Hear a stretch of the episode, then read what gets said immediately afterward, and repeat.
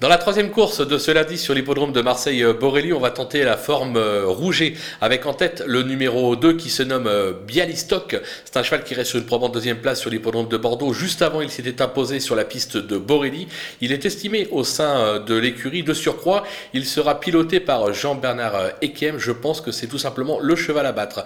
Méfiance toutefois avec l'autre rouget de la course, le numéro 5 Amazonie, qui reste sur une quatrième place, qui n'était pas si mauvaise que ça mais elle s'est déjà imposée sur la piste de Borelli, c'était sur 1600 mètres. Le changement de distance, pas d'inquiétude, je pense qu'elle est capable de venir titiller mon favori et surtout euh, d'afficher un couplet rémunérateur dans cette épreuve. Donc un conseil de jeu, on tente le couplet gagnant et placé, il faut toujours couvrir, entre les numéros 2 et 5.